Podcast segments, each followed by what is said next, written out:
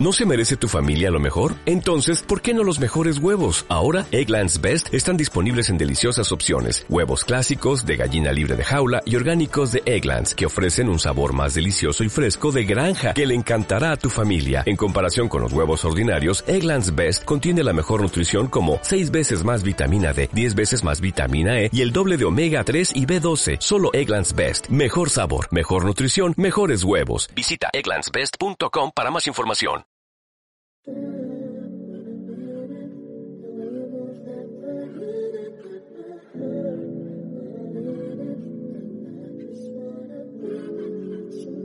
Hoy seguimos un día más con, con esta sección de deportistas que ya tienen el billete asegurado a París. Y si hace unas semanas eh, os presentaba esta sección y la abríamos con, con Ana Pérez, no nos movemos de deporte, no nos movemos de esta selección femenina de, gimnasia que tan buenos resultados ha conseguido este año. Y hoy hablamos con Alba Petisco.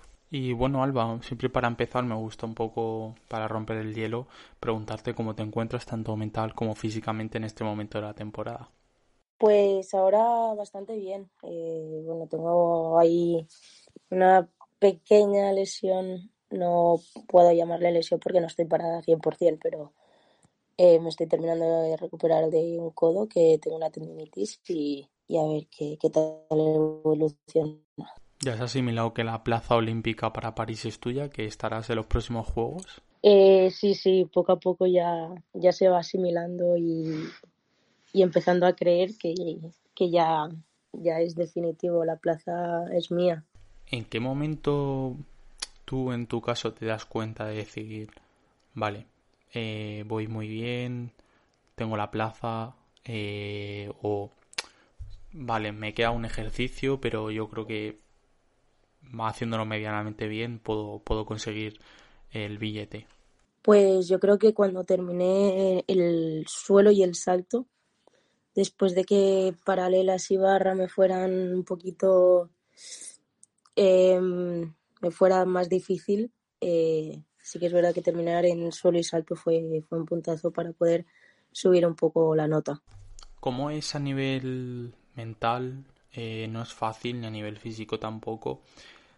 Eh, un poco a evadirte de lo que hayas conseguido, olvidarte de lo que has conseguido en, los otros aparatos para centrarte en el siguiente.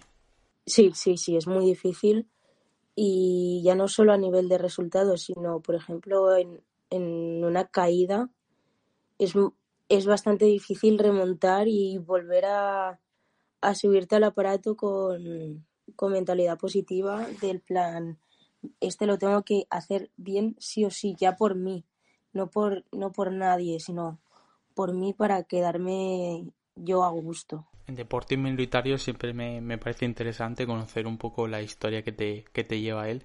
En tu caso, ¿cuál es un poco la historia que, que te lleva a elegir la gimnasia? Pues a ver, yo era una niña que se subía a todos lados, iba dando vueltas por, por todos lados. La, la gente le decía a mi madre, se te va a caer la niña. Y mi madre ya pasaba de mí.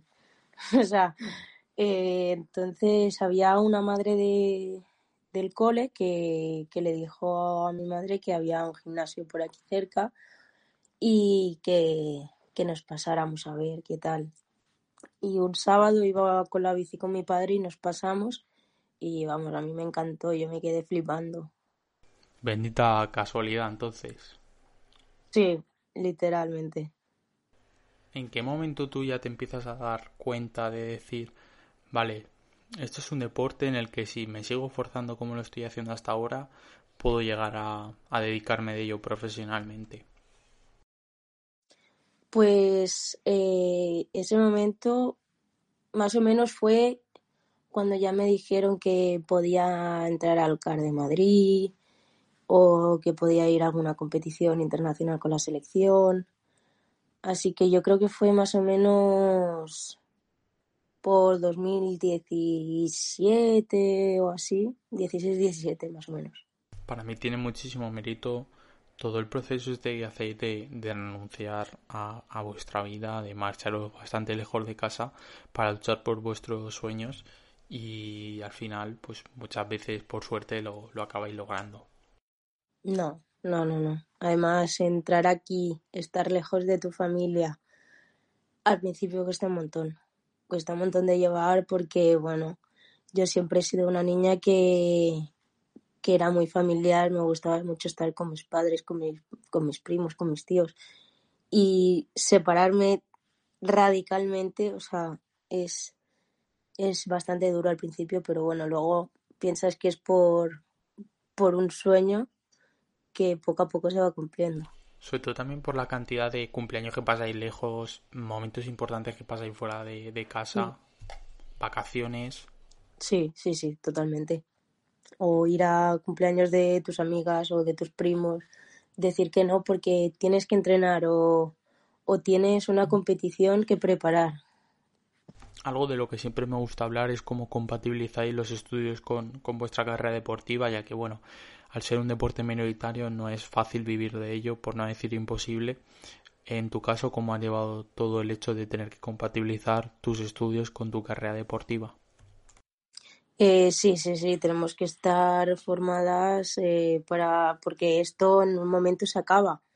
Entonces eh, hay que tener una salida para poder vivir de algo. Y, sí que es difícil compaginarlo porque tenemos tan poco tiempo libre que tenemos que aprovechar todos los pequeños momentos que tenemos para estudiar, ponernos al día, hacer deberes o cualquier trabajo. Eh, siempre es llamativo conocer un poco. No es una situación fácil que la vivimos toda la población mundial, que fue el COVID. Pero claro, vosotras compitiendo con, con los Juegos de Tokio, de la incertidumbre, todo, ¿cómo viviste tú esos meses?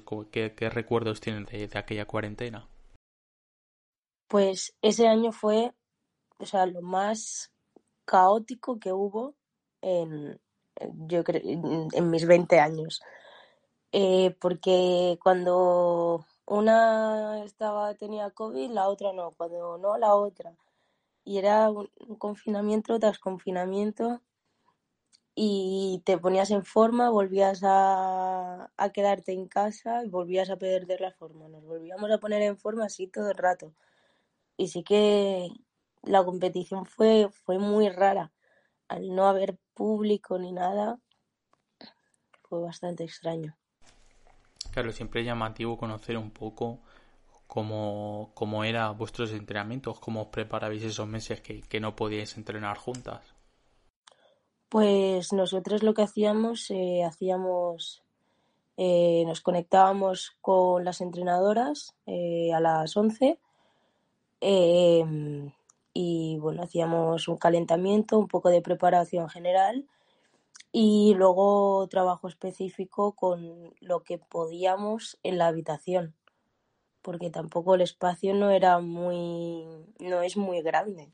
Al final es verdad que esos juegos siempre se van a recordar un poco por, por la no normalidad y bueno, se rompió un poco lo de la Villa Olímpica. Sí, sí, le resta bastante, pero bueno, al menos se pudieron se pudieron celebrar ya siendo en, en Tokio un país que es tan meticuloso con las normas, con todo, eh, ya nos damos con un canto en los dientes de, de, que se pudieran haber celebrado.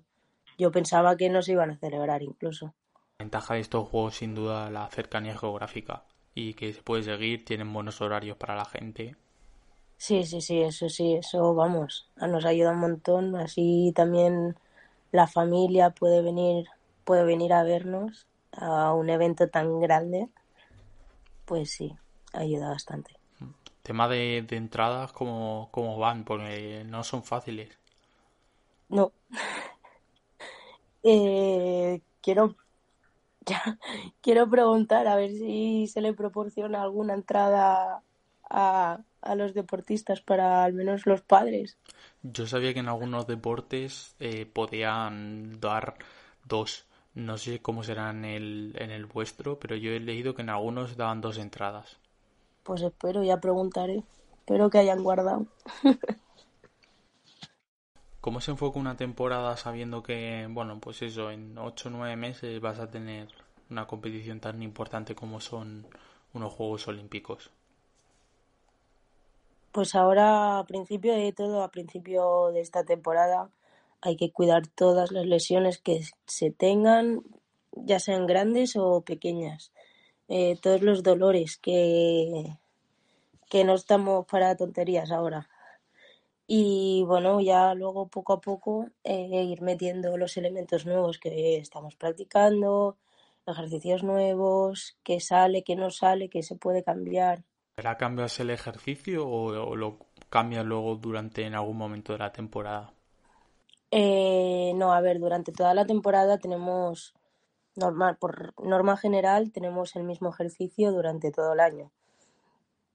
Sí que es verdad que cuando se termina la temporada, pues para subir, ya sea para subir dificultad, eh, limpiar todo eh, de ejecución, eh, sí que es verdad que se va pensando en nuevos, en nuevos elementos que se pueda, que pueda mm, compaginar bien la gimnasta y esto se habla con el entrenador y, y se va probando.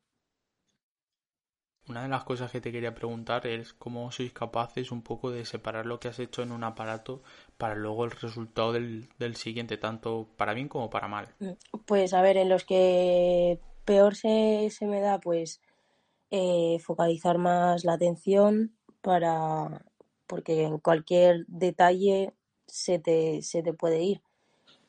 Y bueno, eh, nosotras trabajamos los cuatro aparatos todos los días hacemos salto, paralelas y barra por la mañana y paralelas, barra y suelo por la tarde. O sea, paralelas y barra lo hacemos en las dos sesiones. Claro, y con esto, ¿cómo es un poco el entrenamiento? ¿Cómo es un poco la rutina semanal para prepararte para la competición?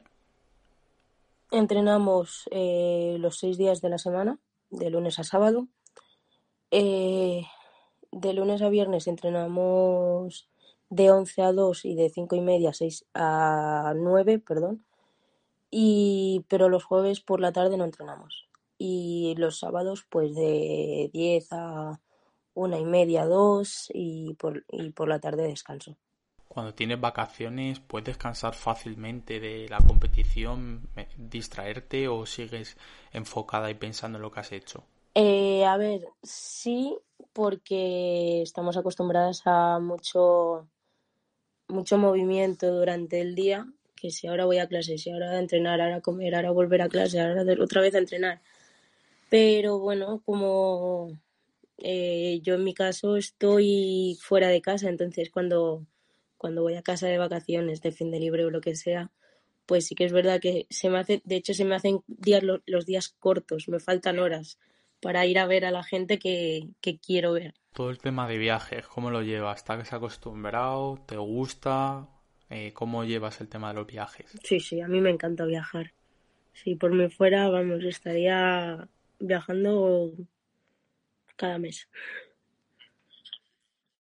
Muchas veces digo que más que lo que podáis viajar allí es las ideas que os dé para el futuro. Sí. Porque claro, no tenéis mucho tiempo. Sí, porque normalmente cuando vamos es a la competición y, ya está, no nos da tiempo a, visitar mucho. O si visitamos es nada, una tarde que se te queda ahí como me falta algo. Muchas veces se habla de, bueno, deportes individuales, pero es que, claro, al final los deportes por equipos tienen ese, toque que, que, bueno, siempre, siempre atrae. Eh, bueno, en tu caso ya lo sabes, de poder ayudar a, tus compañeros, estar con, con ellos conviviendo y, y bueno, mm. pues ver cómo al final se alcanza el, el objetivo por el que se lleva Sí, sí, sí, ese, ese momento la verdad es que fue, fue bastante guay. Me encantó poder haber ayudado en una de mis primeras competiciones así más, más importantes. Eh, me encantó poder haber ayudado al equipo a, a conseguir el, el objetivo que teníamos. Pues nada, Alba, siempre me gusta antes de, acabar dar la posibilidad a la invitada por si quiere añadir cualquier cosa, así que cualquier cosa que quieras añadir es el momento. Bueno, pues nada, que muchas gracias por esta entrevista, que he estado súper incómoda y, y que a ver si, si podemos cuadrar otras más muchísimas gracias a ti por la charla, por conocerte un poco más a ti y a tu deporte. Siempre digo que la mejor forma de conocer un deporte es preguntar a la gente que se revive, que se esfuerza cada día por él. Y nada, pues aparte de darte eso, las, las gracias, desearte muchísima suerte para, para el futuro, sobre todo, bueno, para el gran objetivo que son los Juegos Olímpicos, que bueno, queda ya menor de un año, el objetivo no es fácil, sí. pero bueno, eh, la recompensa yo creo que, que vale la pena y sin duda seguro que, que lucháis por, por conseguir lo, lo mejor para, para vosotras y bueno, va a ser lo mejor para nosotros también. Muchas gracias. Así que nada, lo que digo siempre que espero que todo el mundo haya disfrutado de este episodio y nada, que nos vemos en el, en el próximo. Adiós.